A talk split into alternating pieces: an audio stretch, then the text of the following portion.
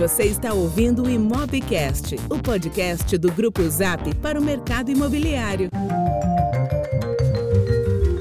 Olá, estamos de volta com mais um Imobcast, o podcast do Grupo Zap. Eu sou o Lucas Vargas, CEO do Grupo Zap. Eu sou Hernani Assis, VP do Grupo Zap.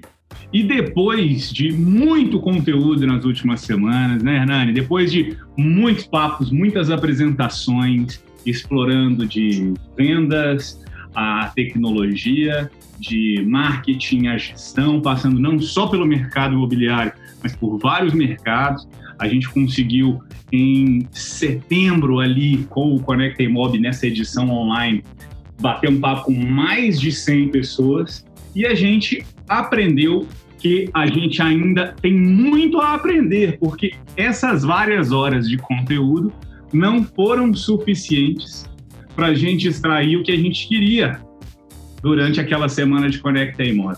E é por causa disso que a gente tem esse nosso podcast aqui hoje, esse nosso episódio, para explorar mais detalhes de um dos conteúdos mais legais do Conecta Imob. Muito legal, Lucas. E, e eu vou te contar uma curiosidade que eu acho que eu não tive oportunidade de comentar com você. Este painel inclusive, tiveram a participação da Laila e da Beth. Um painel bem longo, de quase duas horas. E nós falamos lá por diversos comportamentos de gerações diferentes. Hoje a gente vai explorar a geração prata, a geração dos mais maduros, como funciona a cabeça dessas pessoas, as preferências e o comportamento, inclusive, de consumo. Mas foi muito legal, porque quando acabou, todo mundo mandando no chat, querendo é, perguntar, explorar mais o assunto, com dúvidas, porque de fato esse é um tema extremamente novo e que aguça curiosidade, inclusive para as pessoas do nosso mercado, explorarem é, esse nicho que tem um potencial de consumo que a gente vai conversar daqui um pouquinho com a Laila e com a Beth.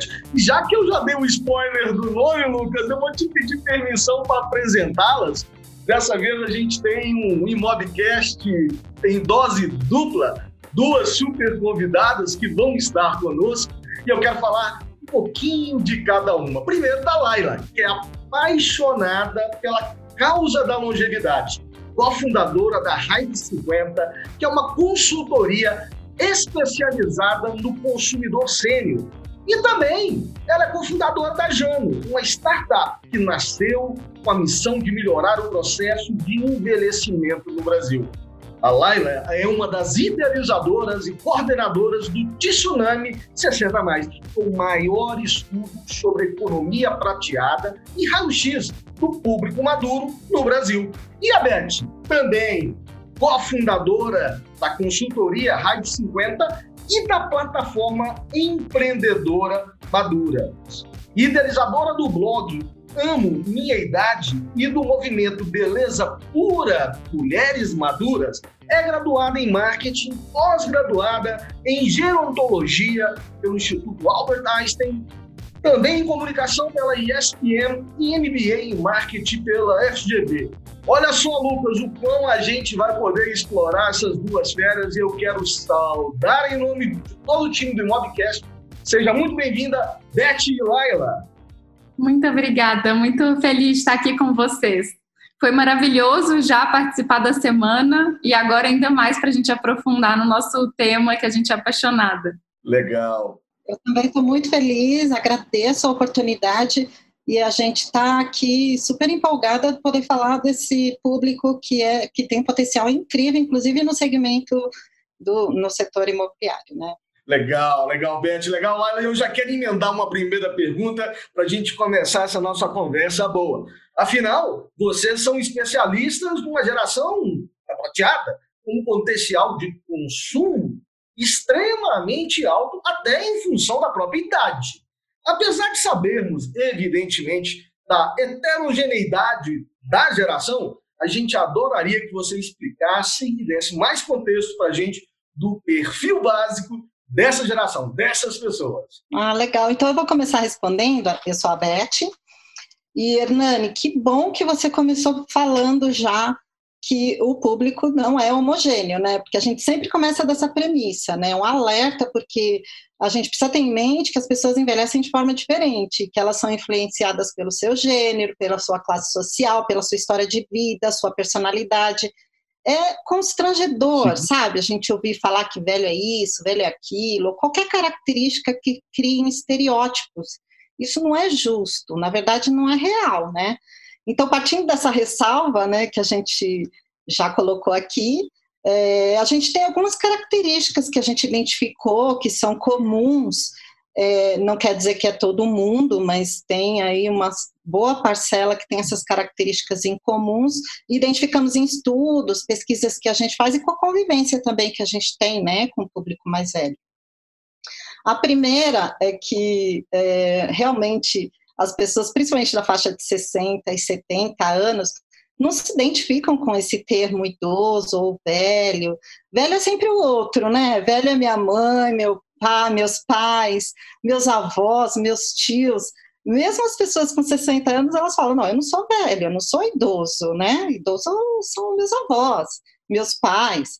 Isso a gente acredita, é, a gente também identificou que existe aí é, um, uma certa preocupação né, com essa questão que vem colado ao nome idoso, o nome maduro, maduro nem tanto, mas o nome idoso, o nome velho, que é esse medo que as pessoas têm de perder a independência e a autonomia. Né? Então, hoje, a gente olha para o público aí na faixa de 60, 70 anos, eles são muito ativos. Tem muita gente de 80 também, 90, até 100 anos, são muito ativos. Eles estão nas ruas, têm rotinas cheias de compromisso, com atividade física, consumindo, se divertindo e viajando, socializando, principalmente as mulheres, né, que já cumpriram boa parte da sua missão de cuidar, cuidar dos filhos, cuidar da casa, ainda somada ao seu trabalho. Então, é, esse temor né, de perder essa independência, autonomia, a gente também acha que é um, uma característica comum no, no público maduro. E, e, e, é uma característica comum também essa vontade de viver o momento, né, que a gente chama de geração carpe diem, é justamente é, essa necessidade de desfrutar o presente. A vida para essas pessoas é aqui e agora, né? Então a liberdade é realmente a palavra de ordem. Viver com liberdade é prioridade. Beth, deixa eu tirar uma dúvida aqui. Você está comentando né, da, da, da geração que hoje está nos seus 60, 70 anos. A definição técnica da geração prateada, é, se é que existe, me ajude aqui é, a partir de 60 anos, é isso que a gente está querendo dizer quando a gente fala de geração prateada? É, é a partir dali? Uma faixa? O que a gente está querendo dizer? Não, a gente começa a, a, incluir já os maduros e a geração prateada a partir de uns 50 anos. Tá Inclusive, as nossas pesquisas começam com 55 anos. Entendi. Então, a gente está falando, só, só para pegar aqui um pouco de, de ano de referência, 55 anos hoje seria quem nasceu ali em 65, de 65 para trás. É, que a gente chama de geração baby boomer. Eu ia chegar lá. Ah, entendi. Porque é, o termo idoso, né, ele é, é voltado para pessoas a partir de 60 anos, tecnicamente, ah, oficialmente. E quem tem, o, quem tem a plaquinha, quem pode estacionar na vaga de idoso, por exemplo. É, oficialmente no Brasil é a partir de 60 anos, o idoso. Mas como as pessoas também não gostam desse termo, e a gente sabe que a partir de 50 anos já tem uma preocupação com o processo de envelhecimento, não só para a pessoa, mas em relação aos seus pais, ela já vivencia esse processo de envelhecimento, é, observando e cuidando também dos seus pais, né? Então a gente já inclui a faixa etária aí de 50, quando a gente fala de geração prateada e quando a gente fala de maduros. E quando a gente fala de consumo também, aí é uma definição é, formal e oficial da Oxford Economics, que é a partir dos 50 anos. Então, economia prateada, né, que a gente vai também chegar nesse ponto, quando a gente está falando de consumo, de negócios, de soluções, é tudo que as pessoas com mais de 50 anos consomem hoje ou vão vir a consumir no futuro. E aí, trazendo só alguns dados, a, a, né, a Beth pode complementar. Hoje, no Brasil, a gente tem quase 54 milhões de pessoas acima de 50 anos e 34 milhões acima de 60 anos. Então, é muito mais do que países, né? Então, a gente tem realmente uma massa muito grande e crescente aí no nosso país. Por isso que é urgente falar sobre isso. É quando você fala de quando você fala desse pessoal da, da, população acima de 50 anos, 54 milhões, é mais ou menos uns 25% da população. A gente está falando praticamente de uma Argentina completa, né? É uma Argentina em termos de população que se enquadra em alguns desses critérios, mas que, como a Beth bem disse, a gente tem que tomar um cuidado para não generalizar, porque é, é aí que tá, é aí que nasce o preconceito. E eu acho que justamente essa referência nos, nos dá a dimensão do quão diversa é, é um grupo tão grande. Se a gente está falando de uma quantidade, né, de uma população do tamanho maior até que eu acho que uma Argentina, que deve ter seus 40, 40, 40 50 milhões de habitantes ali, é, imagina, é, a gente está falando, como a Beth falou no início, de uma, uma distribuição de renda, de formação, de cultural, geográfica no país, que está né, tá todo mundo distribuído. Então, é, é realmente um, um submundo, um, uma, sub, uma subnação que aí sim a gente vai poder explorar alguns dos aspectos interessantes, depois quando a gente falar de mercado imobiliário, né, Hernani? Do quanto esse público é uh, mais representativo do que até esses 25% aqui quando a gente fala de consumo de forma geral né? E eu, Lucas, e é interessante que eu não tinha ideia desse volume. Que um quarto da população já caminhava do Brasil para 50 anos mais. Porque a gente sempre olhava para a Europa, o velho mundo, né, como a, a, os, os locais onde o pessoal estava envelhecendo já eram. Tanto é que o Covid é, maltratou diversas, uh, milhares né, de pessoas na, na Europa. E olhando para o Brasil, uh, olhando o velho de antes, ou o idoso de antes, ou o maduro de antes, para o de hoje, as necessidades são diferentes, a maneira de pensar mudou. Qual foi o ponto que vocês conseguiram medir de comportamento do antes e depois? Porque eu, eu fico curioso, uh, porque eu sinto que o meu pai, tem 75 anos, é jovem. E eu não tinha essa visão dos meus avós, que já não estão mais aqui, estão lá em outro plano. Mas não sei se era um, um problema da minha percepção, da minha cabeça, ou se de fato as pessoas maduras, né, elas mudaram a, a forma de, de enxergar a vida e, e, levantaram a bandeirinha da liberdade que vocês duas comentaram que elas que querem. Antes eles queriam e não falavam, e hoje falam mais. O que, que mudou no, no Maduro de antes para o Maduro de agora, gente? Ah, bem colocado. Ô, Lucas, você estava falando né, dessa questão que é uma população muito grande, portanto, não dá para falar que eles são homogêneos. A gente também detectou que existe muita diferença, viu, Hernani? Inclusive, vai incluir aí o seu pai, é, de acordo com as faixas etárias, né? Então, a gente tem um grupo de 50, de 60, de 70, de 80, 90 e os centenários. Não dá para dizer que uma pessoa de 60 anos é, tem os mesmos hábitos ou pensamentos, características de uma de 80, porque elas viveram em décadas diferentes, nasceram e foram criadas, passaram a sua infância em momentos completamente diferentes, culturas diferentes.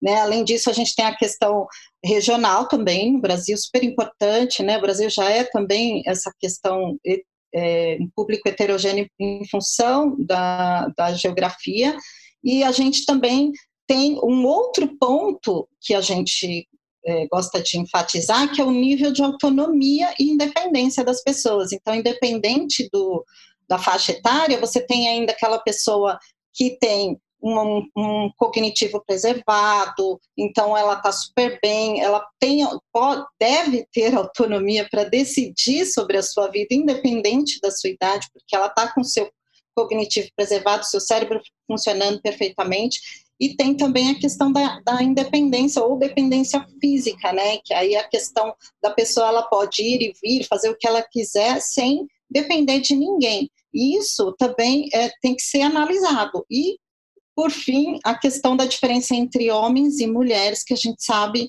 é, que eles envelhecem, os homens e as mulheres envelhecem de forma diferente. Né? Os homens quando vem o advento da aposentadoria, eles mais se recolhem para o lar, para os seus aposentos, porque ele está muito identificado com o ambiente de trabalho.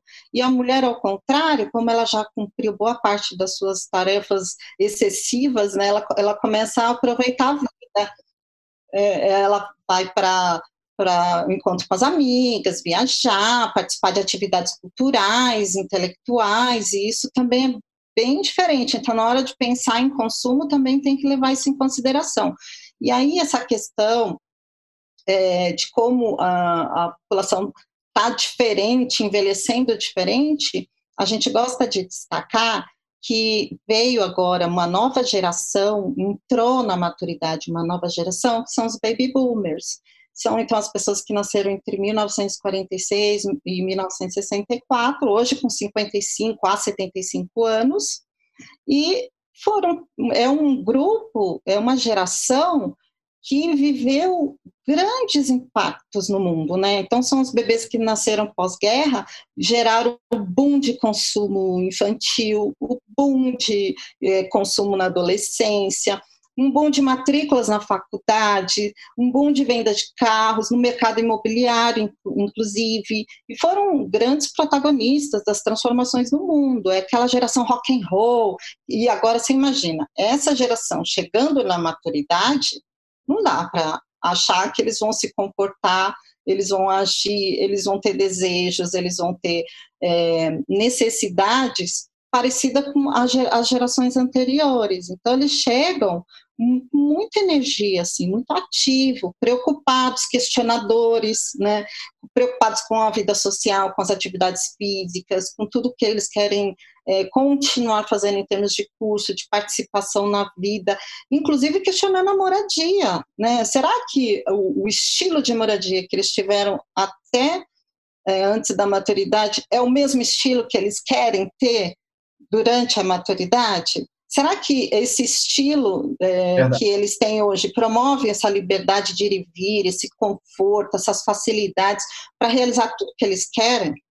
Então, eu acho que aí, dentro desse nicho que a gente está falando ainda, que é a nova geração, que a gente pode chamar de, da geração baby boomer, tem muita coisa para a gente aprender, entender e atender também, né? Muito interessante você está falando disso. Eu estou lembrando aqui da, da de, justamente né, das décadas ali, como você comentou, dos nascidos a partir do, do, do meio da década ali de 40, é, você falando dessa explosão uh, de natalidade, né, uh, no pós-guerra, e justamente durante esse período de guerra em que se houve uh, toda uma, um, uma mudança comportamental e sociodemográfica né, nos países que foram ali afetados. Então, a gente teve essa nova geração, que foi essa geração aí Woodstock, né? que criou esses, movi esses movimentos. Então, agora só estou pensando o que, que vai ser o Woodstock criado por essa geração agora, nessa década, se eles são realmente tão protagonistas, tão precursores, não é verdade? Então, são, são, Hernani, acho que isso por si só, voltando àquela sua pergunta ali de Será que o seu avô, seus avós tinham ah, realmente um quê de mais, como você falou, não sei se idosos, mas o meu pai eu não acho idoso, porque seu pai é de Woodstock, Hernani. Seu pai é do, é do rock and roll ali, ó, é por isso. Então, realmente me parece que as gerações, assim como nós, quando estivermos nos nossos 80, teremos ali as influências do, do, do, e o nosso comportamento sendo ditados pelo que a gente viveu, né? Então, me parece que é, que é uma geração moldada, certamente, em um momento muito especial, com características muito, muito interessantes.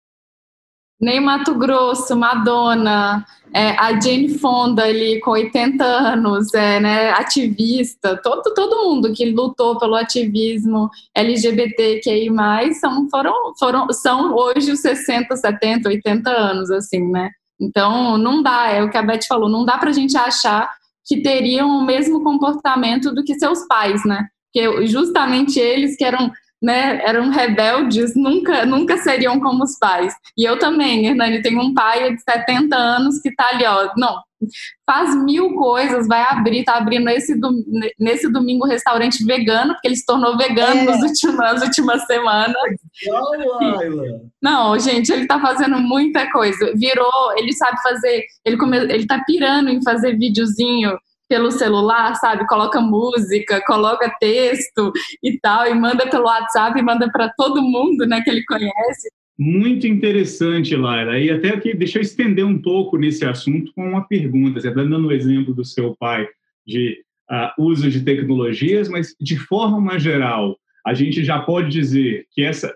E aí eu acho que sim vai ser necessário a gente quebrar um pouco mais e não generalizar na geração prateada. Mas a adoção da tecnologia no dia a dia, celular, internet e, e enfim, e-mail, mensagens, redes sociais, a adoção de tecnologia para a geração prateada já é uma realidade?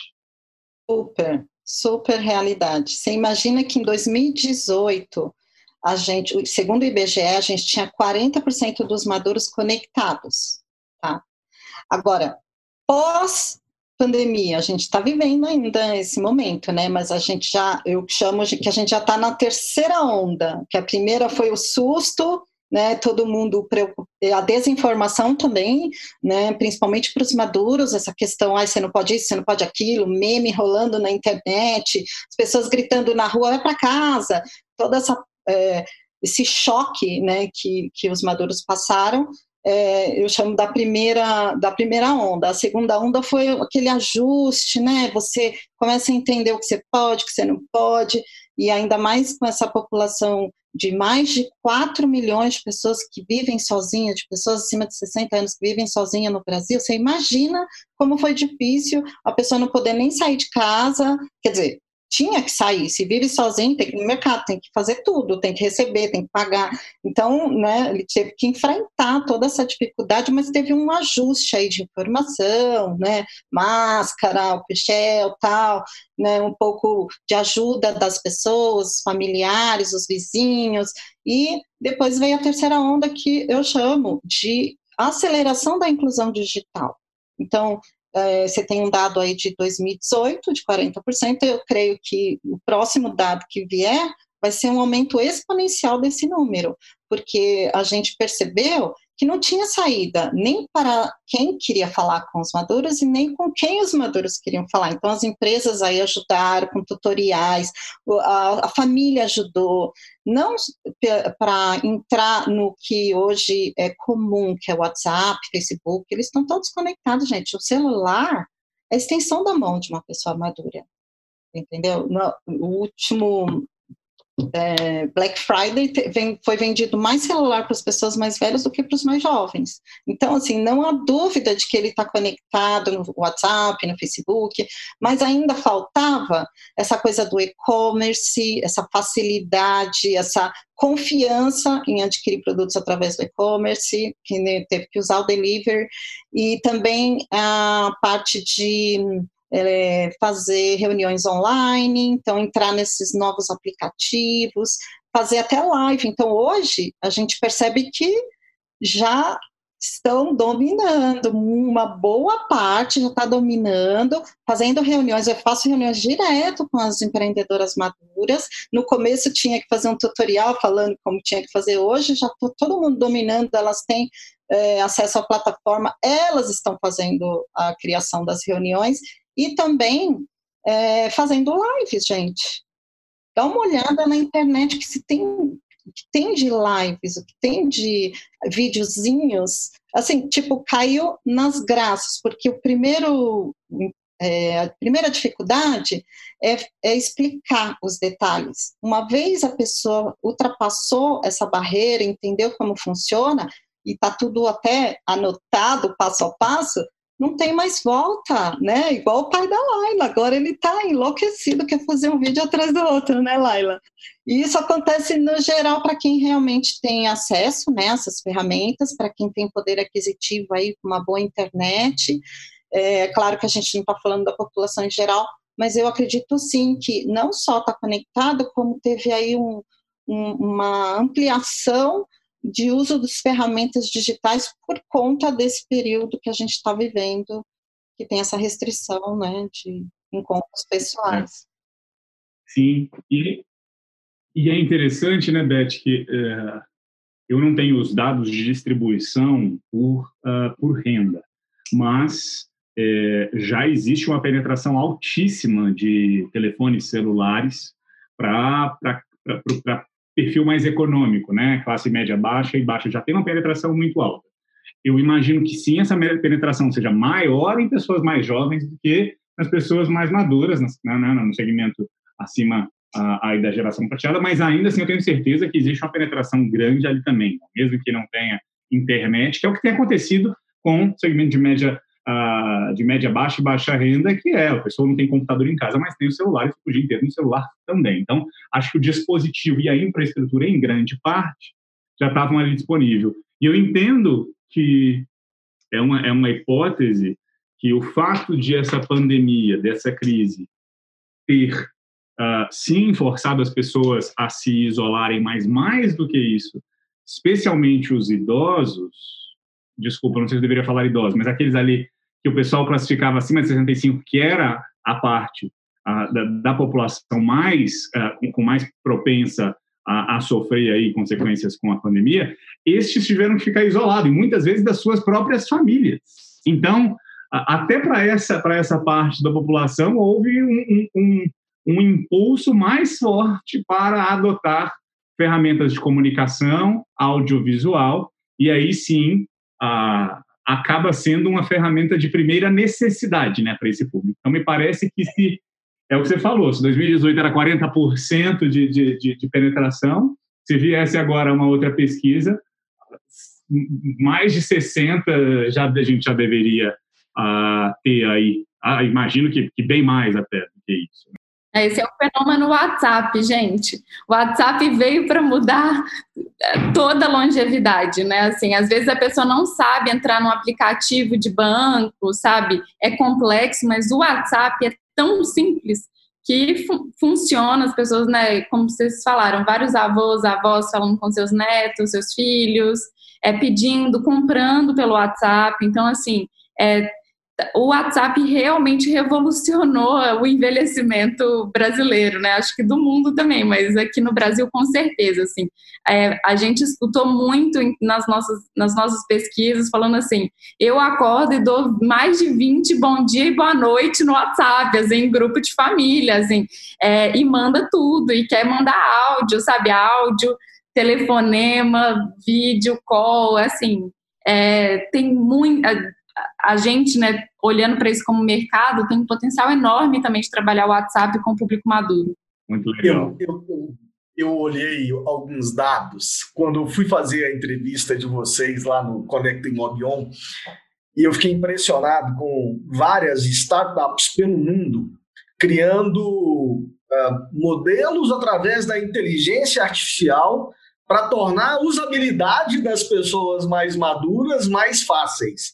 E eu já, o Lucas, assim, já começou a pensar o que, que a gente vai criar do mercado imobiliário, pensando uh, nesse desejo deles mesmos, sabe? E eu adoraria entender um pouquinho de vocês, uh, como vocês enxergam que esse perfil que necessita, como a Beth comentou lá no início, de um atendimento diferente, ele quer que a gente surpreenda com facilidades, ou tudo que tem a ver e, e orbita nesse viés de tecnologia para facilitar e tornar a vida deles ainda melhor.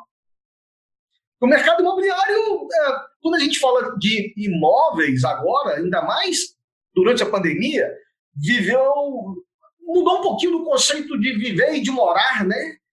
Antes era quase um dormitório, agora as pessoas uh, querem uma casa para fazer de tudo. Aí eu fico imaginando o quanto que a gente pode explorar e ajudar esse perfil de consumo no mercado imobiliário. Com certeza. Quando a gente olha para o setor imobiliário, ele tem um papel muito importante para os maduros, né? Porque é o que a Beth falou, todo mundo quer ter independência e autonomia. A gente fala então de uma tendência que não é tendência, já é realidade, chamada aging in place, que é o envelhecimento no próprio lar. Então, diferente do que antes, né? É, faziam muitas as chamadas casas de repouso, né, mas que aqui o nome correto é ILPI, que é Instituição de Longa Permanência para Idosos, é, a gente tinha essa terceirização da moradia né, para o público 60 mais, isso a gente vê muito no mercado americano. A maioria das pessoas, aí estou falando assim, 90% das pessoas maduras querem envelhecer nas suas próprias casas. Então, essa tendência, né, que é o age in place, que já não é tendência, que é realidade, ela já existe, já tem muitas iniciativas pelo mundo ajudando essas pessoas a se manterem nas suas próprias casas, mas adaptando essas casas, e aí dá para falar um pouco disso. E aí, um outro conceito que ainda vai chegar, que foi o que eu vi lá no Japão, que, é, né, que já é uma super aging society, né, uma, uma sociedade é, muito envelhecida, que já tem mais de 30% das pessoas com mais de 65 anos e que em breve, daqui 10 anos, eles vão ter um para um, gente. Vai ter uma pessoa acima de 65 anos para outra de qualquer faixa etária, menos do que isso, então vai ser 50% da população. E lá eles falam que falar de moradia, você também está falando da relação dos maduros com os bairros e com as cidades. Então, você está falando de thriving in community, né? Então, uma comunidade inteligente e que recebe essas pessoas. Então, quando a gente fala desse setor, né, quando a gente fala de essa vida do, dos lares e tudo mais, a gente tem ali é, quase que dois, né, duas verticais, assim. Uma que é trabalhar cidades inteligentes, e aí é muito interessante, porque a maioria das pessoas, quando vão falar de cidade inteligente, fala totalmente do viés de jovem e millennial, né, dos, dos apartamentos mi, minúsculos e aquela coisa toda de ter né, coworking no prédio. Então, assim, né, e isso de cidade inteligente, a gente tem que falar das nossas calçadas, mas também, né, da, dos centros comerciais, como que é esse bairro, já que a vida também, principalmente para pessoas 75 mais, é no bairro.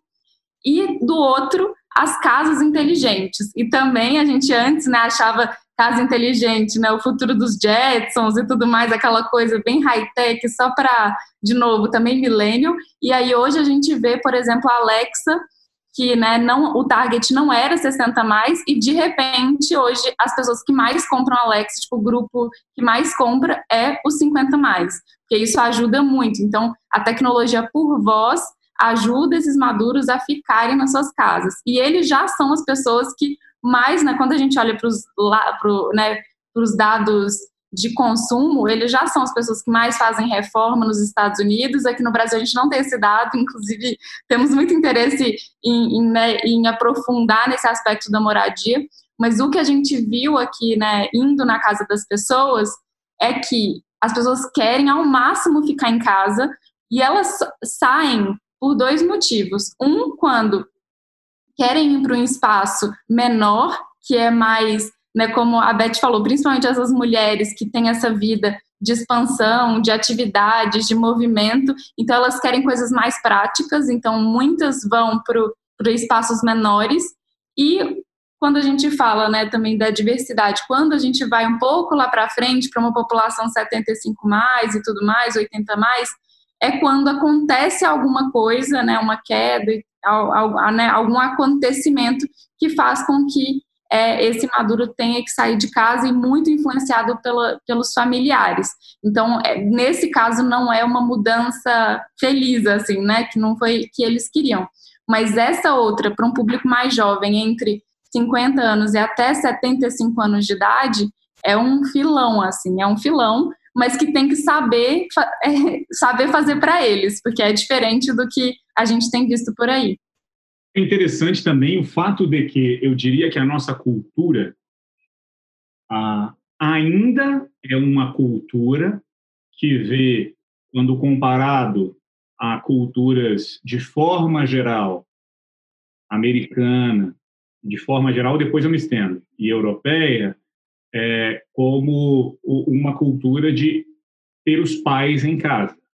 Talvez aquela cultura mais italiana, de ter a nona né, próximo, a família como, como parte mais integrante do dia a dia, mesmo quando você envelhece. Diferente de países, talvez, ali, quando a gente pega a Escandinávia e afins, em que é natural, é, é comum ter uh, uh, esse movimento de ir para casas de acolhimento. E ah, quando se estuda, eu tive a oportunidade de conversar com algumas pessoas que faziam investimentos, isso, etc. Ah, me parece que aqui no Brasil existe um olhar até mais negativo, porque as pessoas não querem e existe essa coisa forçada. Enquanto nesses outros países em que, em que acontece, as pessoas muitas vezes querem, né? não, é, não é uma prisão. Mas culturalmente é assim: não quero, não me força, ponto. E, e, e é isso que a gente ainda tem aqui. Então, uma dúvida que surge é: ah, mesmo este mercado de casas de. Eu, como, desculpa, qual foi o termo que você usou? E LPI. Mas pode falar residenciais, que é o mais, né, mais comum. Esses residenciais, me parece que existem alguns fundos que estão investindo nisso agora, vendo como uma grande oportunidade. E o que você está falando é, calma aí, talvez não sejam essas, esses residenciais. Talvez exista um, um novo conceito que não é nada nem que esteja sendo praticado mundo afora. Não em escala, dado que lá existe uma cultura uh, diferente. E talvez aqui o que exista é um novo olhar com um, uma nova proposta ainda a ser desenvolvida. Certo? Nessa é, linha. Assim, mas é legal falar, né? A gente trabalha muito com pesquisa e tendência, né? E, e nós somos empreendedores aqui. Tem uma coisa que é o que vai acontecer, já está acontecendo, mas para uma galera beta, né? Que ainda é, são o que, que inspira a massa das pessoas. E tem o que é real hoje, né? O que já está acontecendo. Hoje no Brasil a gente ainda precisa de muitos residenciais. Assim, isso a gente falta residencial é bom porque também as nossas leis para moradia são super recentes. Tem um tipo de que é chamado de um tipo de moradia que chama centro-dia, que é onde né, as pessoas vão passar o dia e vão embora à noite, né, que a imprensa erroneamente às vezes fala de creche de idoso, é, que entra nesse espectro aí de moradia, né, de moradia. São três tipos. Tem o, a ILPI, que mora-se lá, né? Aí tem o centro-dia, que é passar o dia embora à noite, e tem o centro de convivência que aí tem mais atividades, são geralmente para pessoas é, né, mais ativas, cursos e tudo mais. Gente, a gente não sabe nem quantos centros dias tem no Brasil, assim, não tem ir para centro dia. Então, a gente está falando de um país que, pensa, Brasil, tudo que a gente está falando de longevidade está passos atrás. Então, quem faz hoje, pensando no hoje, assim, ah, a gente ainda fala, por isso que esses investidores estão vindo para cá, porque ainda tem muito mercado para esse tipo de negócio. Mas o que está acontecendo de errado é que esses investidores, né, e a gente conversa com muita gente que está vindo, né, investindo nisso, vem, abrem esses residenciais achando que vão impactar um cara de 50. E não vai impactar um cara de 50, entendeu? Então, isso, os residenciais são para um perfil dentro dessa longevidade, a maioria deles, né? Estou falando a maioria deles. De uma forma geral, é isso. É, acaba resolvendo uma dor de uma parcela da população idosa, né, madura, que está mais, mais velha e com a capacidade que foi o que a Beth falou, assim, né, que tem algum nível de fragilidade.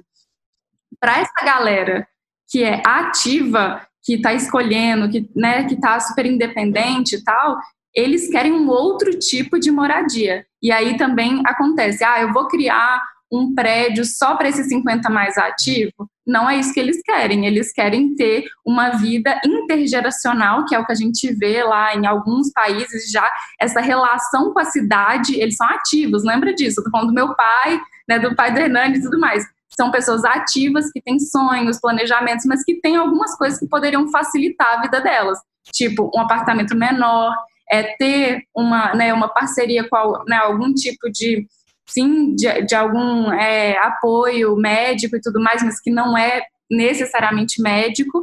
E aí então entra essa intergeracionalidade, essas facilidades, querem coisas bonitas, né? Não pode ser muito caro, porque a gente está falando também de uma geração que tem é, a movimenta no Brasil, né, mais quase 2 trilhões de reais e no mundo 15 trilhões de dólares, mas é uma receita comprometida. Então a gente tem que entender como é que a gente vende para esse cara, né, e para essas famílias. E é isso, assim, a gente tem que saber realmente como tratar e, e criar esses novos produtos e serviços, sabendo dessas segmentações e o que que a gente está resolvendo de dor. Eu acho que é isso, são dores muito diversas e que a gente, né, como investidor, ou empreendedor, ou até familiar, né, que todos seremos cuidadores aqui, a gente tem que entender, sim, dessas, né, dessa diversidade aí dentro da longevidade e também é forçar também. Eu acho que chegar e, e para o mercado que tem hoje, a gente provocar algumas mudanças.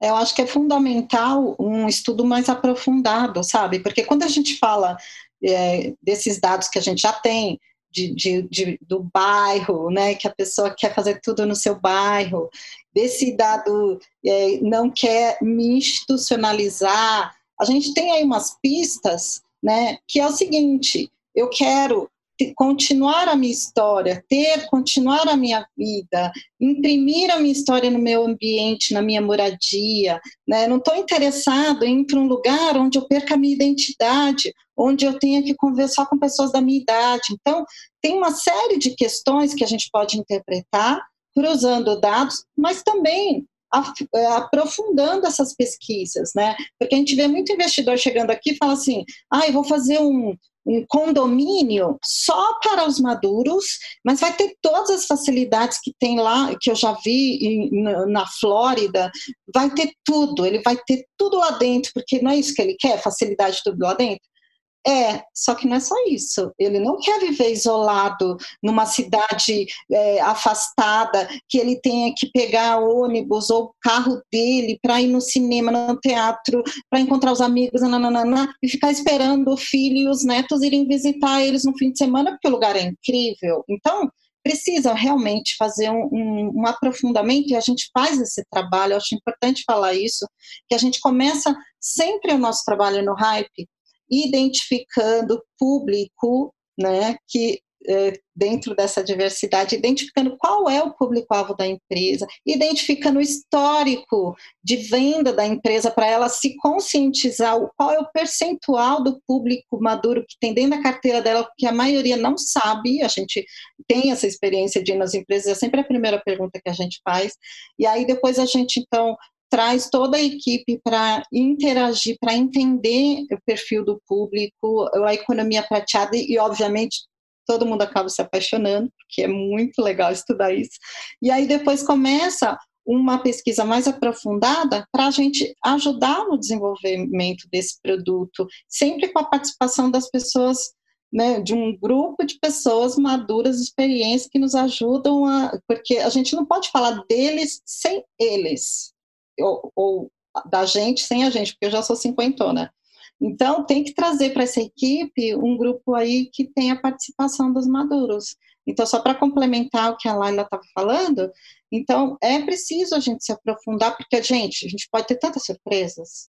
Pode ter uh, imóveis já pronto para oferecer para esse público, mas não sabe como falar com eles. E aí a gente entra também com essa parte de comunicação super importante, levar informação, para o público que eles amam informação aprofundada e não essa coisa superficial. Então, tem muito a, a ser feito para, é, às vezes, até otimizar um produto que já existe, né? Eu vejo muitos lançamentos que eu falo, gente, é perfeito para o público, mas do lado de, de, um, de, um, de um metrô, com umas ruas planas, com comércio tudo em volta, ah, o entretenimento ali está bombando, então eles têm muitas facilidades e, e não é tão grande, também não é minúsculo a ponto se implementar algumas facilidades ali, né, que acho que a Laila vai falar um pouco mais sobre isso, vai ficar o imóvel perfeito para oferecer para esse público, e aí é só fazer uma comunicação dirigida e da forma correta para falar com eles, porque tem um jeito certo de falar com esse público. Roberto, eu fiquei aqui curioso para fazer uma pergunta para vocês duas. Aliás, vocês estão conversando, eu olho para o Lucas, o a cabeça da gente está pensando aqui num monte de coisa de mercado imobiliário que a gente não para de, de, de, de fazer perguntas para nós mesmos, sabe? Porque muito do que vocês falaram de indicadores das suas pesquisas, elas estão alinhadas a também alguns indicadores que o DataZap, durante essa jornada desse ano, sobretudo, veio medindo o comportamento do consumidor em geral. Né? Então é muito legal que a gente começa a ter uma visão de que não é só a geração Z que tem um futuro de moradia um pouco diferente. Acho que, até porque tem necessidades que são as mesmas, pelo que vocês estão trazendo de contexto nesse episódio de Mobcast, que são similares, né? Então eu acho que talvez é o, é o ser humano do futuro, né? Que tem muita coisa que se assemelha, independente da, dessa questão do aging, né? Da, da, da própria idade. E a pergunta que eu queria dizer, porque a gente vê o tempo todo mesmo as pessoas falando do, do futuro da moradia pensando só na geração Z, né? Mas, já que uh, eu, por exemplo, que já vou fazer 50, tem 46, não está pensando nem um pouco na minha cabeça em preocupar em comprar um, um, um caixão para mim, um espaço lá no, no cemitério, eu quero saber o seguinte: qual é o futuro da moradia e para que, que eu tenho que guardar dinheiro para poder ter essa longevidade feliz lá na frente, né? Qual que é o futuro da moradia para, para esse grupo maravilhoso de prateados? Ó, esse futuro da moradia a gente vai descobrir juntos, porque assim, a, esse é o grande lance da longevidade. A gente está vivendo muito mais do que a gente imaginou. Então, assim, falar hoje de uma realidade de quem tem 70 anos, você vai viver uns 70 anos completamente diferente. Então, assim, é, para onde que você tem que guardar dinheiro? Você tem que guardar dinheiro. Então, isso, assim, tem que guardar dinheiro, porque a gente vai viver 100, 120, tem a galera lá do Vale do Silício que está lutando aí para a gente viver 500 mil anos, né, que nem morrer, então, assim, é, a extensão da vida é real, e aí eu gosto de trazer um dado, assim, parece louco a gente pensar nisso agora, mas, de novo, meu pai nunca imaginou que ele viveria até os 70 anos como ele está hoje, né, ele achou que 70 anos seria o fim, que ele ia morrer com 70 anos, mas, putz, agora é, ele entendeu com 70 anos que a vida dele é muito diferente, que ele tem ainda muita estrada. Então a gente tem que se preparar financeiramente para viver muito mais do que a gente imaginou, é, emocionalmente para isso e nos capacitar, porque a gente vai ter que continuar trabalhando, a gente vai ter ciclos profissionais é, vários ciclos, então já entende, Hernani, que você, né, a sua profissão vai ser outra daqui a 10 anos, 15 anos, e a gente tem que aprender a aprender. E aí, qual é o futuro da moradia? A gente tem que lutar aqui, né, como não só como futuros velhos, né, que se tudo der certo a gente vai ser, é, mas também lutar por uma sociedade inclusiva que vai pensar nesses maduros, que vai pensar na gente aí no futuro, cidades é, a mais acolhedoras, porque que ainda a gente está longe de ter isso, não só para os maduros, mas para todo mundo ainda no Brasil, né? A nossa questão aí de cidade, né, dessa cidade inclusiva e desse design universal, a gente está passando longe. Então a gente tem que também lutar e fazer por isso, né? Eu acredito, acredito muito também que a gente tem a nossa parcela aí de, de coisas para fazer e que é isso que a gente também está tentando fazer no Hype há cinco anos, né? Trazer o tema, falar sobre isso e, e, e né, exigir também algumas mudanças e criar essas mudanças. É, mas tem algumas pistas para, se a gente pensar hoje, né?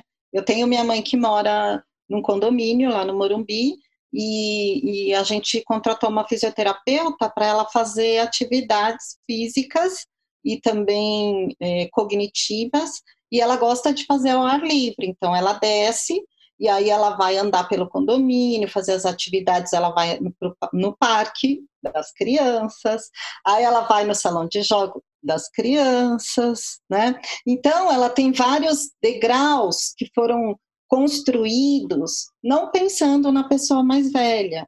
E dentro desse condomínio mora minha irmã também, que é 60 mais, e tem um, um contingente de pessoas muito mais velhas. Minha mãe tem 87, mas tem um contingente de 70, 80 enorme. É um condomínio antigo. Mas pensando nos novos condomínios, né? Será que a gente ainda vai ficar construindo é, condomínios que não são amigos dos idosos, que não, que não vão ter lugares adequados, que não vai pensar na questão dos degraus, dos desníveis, dos antiderrapantes, que não vai ter um espaço para ter esse convívio social tão importante para as pessoas maduras, né? Eu fico sonhando em ter um, um, condomínio onde tem uma cozinha comunitária, por exemplo, porque a gente sabe que isso é muito legal e, e os maduros amam deixar o seu legado, principalmente as mulheres, mostrando as receitas que vieram dos antepassados e tal, e aí mostrar isso não só para os filhos, mas para os netos. Então, você imagina uma cozinha comunitária dentro de um condomínio,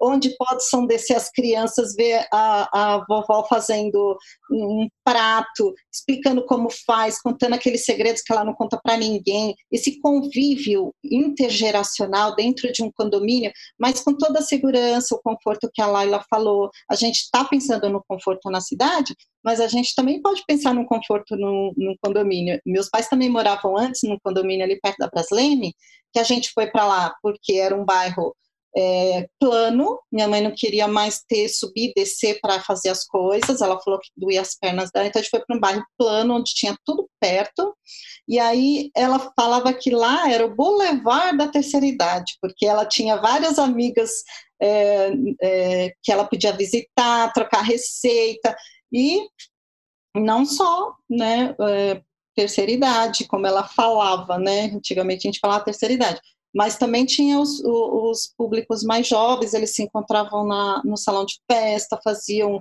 é, alguma atividade é, terapêutica. Então, eu vejo muito que tem muitas oportunidades para a gente pensar em moradia, olhando para esse público, e não é colocando barras de segurança, parecendo um hospital, ou aquelas banheiras que, que têm abertura, não sei se vocês já viram, mas parece que é banheira de hospital. Não, tudo com muito design, que nem a Laila falou, imperceptível, mas seguro. Né? Eu lembro que o meu pai ele tinha é, um, várias, é, ele foi adaptando a casa com as ideias dele mesmo. Então, por exemplo, ele colocou um interruptor para acender a luz quando ele tivesse que levantar da cama, porque as pessoas mais velhas, elas vão mais ao banheiro durante a noite. Né? Isso é uma questão biológica que acontece com o nosso organismo no, com o processo de envelhecimento. A gente vai perdendo a musculatura da região pélvica, então você vai mais ao banheiro. E aí você começa a ter aí uma, uma série de é, riscos de queda, que é um dos maiores problemas que a gente tem, né? Quando a gente cai numa idade avançada, as consequências são muito piores. Então, ele foi colocando interruptor para ele acender do lado da cama. Hoje, tem uma colega nossa, gerontóloga, que falou que já tem uma série de luzes que você coloca sem colocar a cor azul, em, é, seguindo até o banheiro, para quando a pessoa. Aí entra no conceito da casa inteligente, que não é esses é, conceitos tão. É, mirabolantes, né? Pode ser coisas muito simples, assim, o, à noite, quando você levanta, acender umas luzes nos rodapés para a pessoa ir até o banheiro com segurança voltar, o sofá um pouco mais alto porque tem a dificuldade de levantar quando o sofá está mais baixo, tirar os degraus. Então, gente, uma enorme lista de coisas para se fazer no condomínio e que não vai proporcionar melhoria só para as pessoas mais velhas. Tudo que eu falei aqui é bom para qualquer idade né? Com certeza. E, Beth, interessante, eu tenho um tio que ele vai na casa de qualquer amigo ou parente, ele olha, seja um desnível, um batentezinho, qualquer coisa que tenha assim, meio centímetro de diferença, ele olha e fala, eu jamais moraria aqui. Porque para mim, o mais importante é a casa ser 100% plana, sem nenhum, ele chama de isca, sem nenhuma isca ali para me pegar quando eu tiver um pouquinho mais distraído, porque é um grande risco, como você está falando. E acho que só tentando encaixar aqui uma perspectiva do mercado imobiliário, eu não sei se você, Beth, ou você, Laila, tem esse número, mas certamente essa população de 50 a mais concentra, em termos de renda,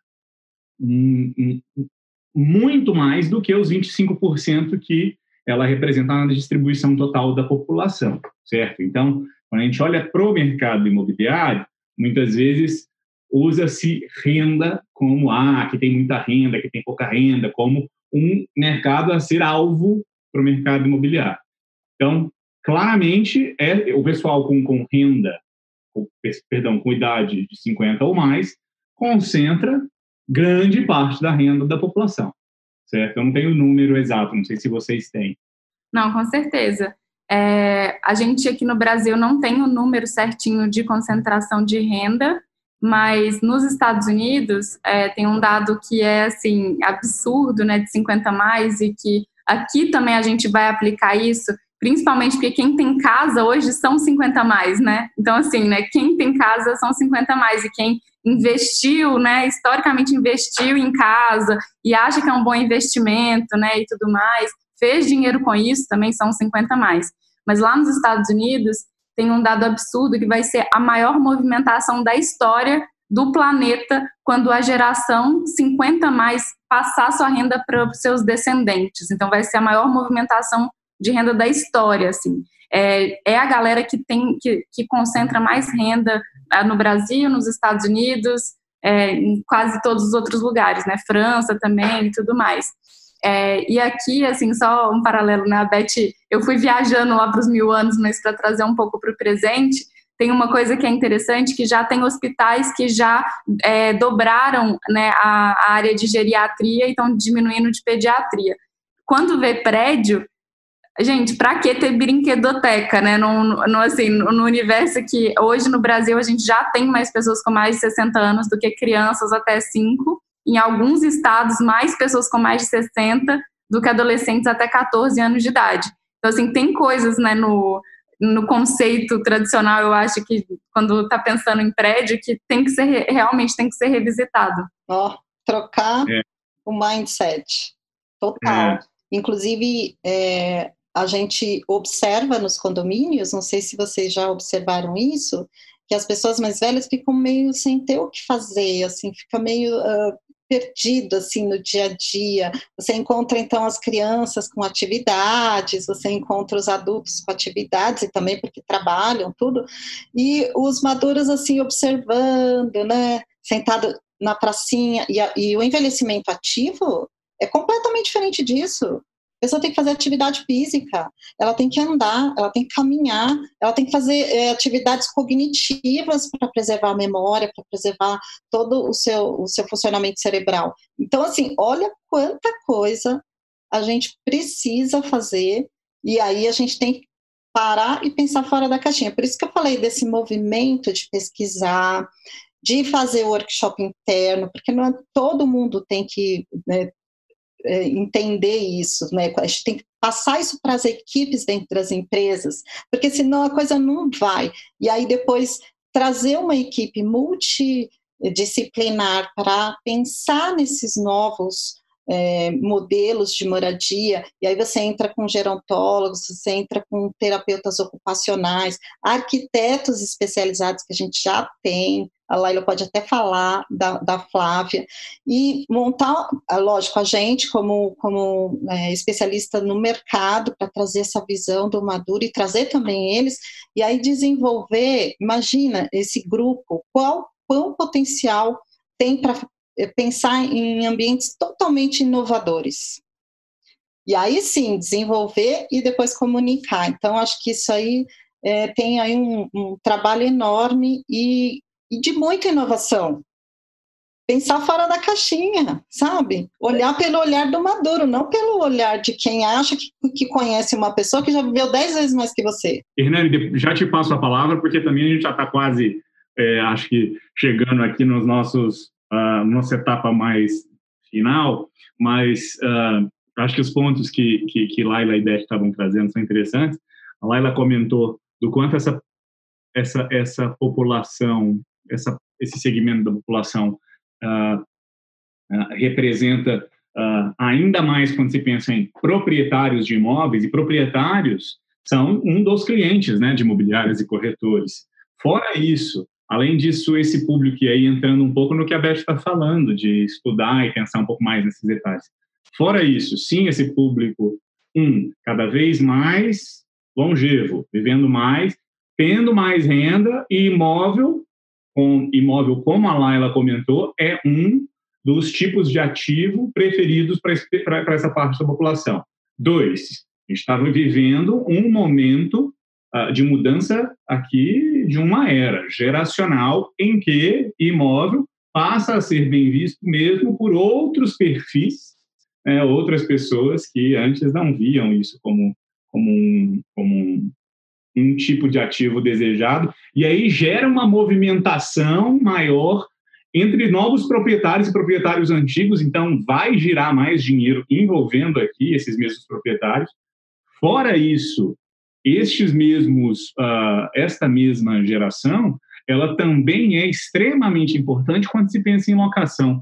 A gente pega pesquisas de locação, sim, tem uma é, tem um no, no, segmento de locação a participação de ah, inquilinos mais jovens é maior do que a de compradores mais jovens. Sim, é verdade, mas a decisão muitas vezes dessa locação ainda é dos pais dessa geração jovem e aí, por vezes, estamos falando mais uma vez dessa geração 50 a mais. Então, é uma geração que tem uma participação muito ativa em vários subsegmentos e em várias etapas né, de uma transação imobiliária. Então, extremamente presente e decisora uh, do fluxo de capital, de onde sai para onde vai.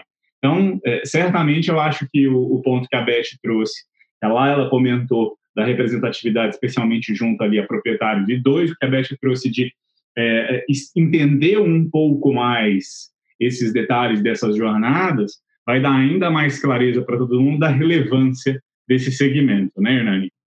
Lucas, só colocar mais um dado aqui que tem tudo a ver, eu nem tinha pensado nisso, mas agora veio. É, o número de divórcios acima de 60 anos está crescendo 30% ao ano no Brasil, acima de 60 anos. Então, assim, gente, tem ainda mais essa coisa de gente separando e buscando novas casas e tudo mais. Então, é, é realmente um mercadaço. Cada vez mais morando sozinhos, né? Ah, e só, só quero incluir só mais uma coisa. Eu colocaria também o papel de investidor dessas pessoas. Porque, como são mais conservadores, investir em imóvel faz todo sentido para a geração baby boomer. Principalmente se o imóvel ele vê que com esse potencial de atender um, um público longevo, que é ele mesmo no futuro, né? E ele sabe muito bem, quem está dentro do mercado prateado sabe muito bem o que está acontecendo e valoriza os produtos que são voltados para ele, ele pode ser também um potencial investidor muito importante nesse setor. Eu estou aqui escutando vocês e rindo dentro de mim, porque eu fiquei uma hora com vocês no Conecta Imobion, e aqui já quase uma hora, ainda estou com muitas perguntas que esse assunto não terminaria hoje, mas infelizmente a gente tem um tempo uh, determinado para o Imobcast, então a gente já está indo agora para a reta final, mas esse papo está maravilhoso e eu queria, pelo menos do meu lado, ter a minha última pergunta para vocês antes do Lucas encerrar. Dado esse contexto de oportunidades do mercado imobiliário em função dessa necessidade, dessa realidade, né? hoje, não estou falando nem mais de futuro, qual que é o olhar de vocês do comportamento dos incorporadores no Brasil? Eles estão, uh, de fato, uh, acelerando projetos. Vocês já estão ajudando através da Rádio 50, por exemplo, ou as outras empresas a eles criarem produtos para atender essa demanda. O mercado imobiliário já está, na, na, digamos, surfando essa onda ou está atrasado? Qual que é o panorama da indústria imobiliária nesse contexto de geração prateada? Ixi, ainda nem começou, viu? Nem, ainda nem, nem tá pegando essa, nem no comecinho da onda. A galera ainda tá assim, bem lá atrás. Aqui no Brasil, um movimento muito lento. E esses investidores que estão hoje investindo né, nessas residenciais e tudo mais, tem uma grande parte que é de fora, né? Investidores é, da França, da Europa, que já são países mais envelhecidos, que já testaram modelos lá e estão vindo para cá. Então, é, essa corrida pelos silver dollars, né, pelos dólares prateados, se a gente não correr, a gente vai ser novamente um país consumidor de tecnologia e de inovação. E aí a gente perde muito, né, como país. Então, assim, a galera de fora, e a gente se relaciona muito também nos ciclos, né? Muita gente, muito investidor falando assim: ah, vou levar isso aqui para o Brasil, que lá tem gente para consumir, e aí a gente, como mercado nacional, perde, né? Então, a gente ainda está é, passos lentos. Tem algumas iniciativas, mas pontuais e poucas é, acontecendo, ainda tem muita coisa para ser feita. É, e como país criativo que nós somos, né? A gente tem aí uma oportunidade maravilhosa de ouvir as pessoas mais velhas, coisa que quando vem um gringo para cá, normalmente eles já trazem um modelo que vem de fora e que nem sempre é o modelo ideal para a gente. A gente está falando aí de condomínios afastados, a gente já deu umas pistas aí para vocês. Mas a gente né, se aprofundando com o nosso público, com as características, desejos e necessidades do nosso público, a gente pode ser bastante criativo e vencer essa corrida aí e nadar de braçada no Oceano Azul. Eu acho que dá tempo ainda, mas realmente eu concordo com a Laila, a gente não começou nem a engatinhar, né, Laila? Olha a oportunidade aí, Lucas Vargas, para nossa audiência que está no dia a dia, ou nas incorporadoras, ou para os aqueles que cuidam do interesse da incorporadora, das tendências, enfim, tudo aquilo que eles precisam para definição de produto. Webcast campeão. Gente, só, eu queria só finalizar uma coisa que desde o evento eu queria ter falado para o Hernani. O nosso assunto é tão maravilhoso que ele está presente em qualquer vertical. Então, assim, né, lá a gente teve, né, a gente dividiu ali o nosso painel com é, o pessoal que falava de pets. Hoje, o grupo que mais tem pet são os maduros. É, a gente falou de LGBTQI. Quem criou tudo de LGBTQI, todos os direitos e tal, foram os maduros. E a gente tem um problemaço aí dentro dos residenciais, muitos não aceitam, né? Quem é, é abertamente né, é, nenhum tipo de orientação. Então, assim, é, esse é um problemaço. Tem até um nome para isso que é voltar para o armário, né? A retomada do armário, aí para o público 60 mais. A gente falou, teve também o pessoal de geração Z. Quem que cuida hoje dos netos, né? São quem, quem que está ali educando, influenciando, né? Um influencia o outro, geração Z com os 60 mais. Então, qualquer negócio que vocês tiverem, quem está ouvindo e tudo mais, vai bater na tecla e vai acabar impactando um 60 mais. E aí cabe a você olhar para isso como oportunidade ou não.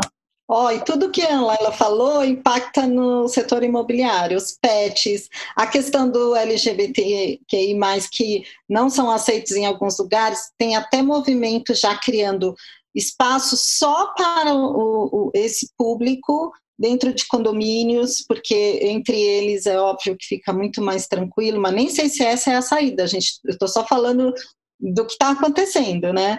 E por aí vai. Então, tudo isso impacta na, na, na questão imobiliária também.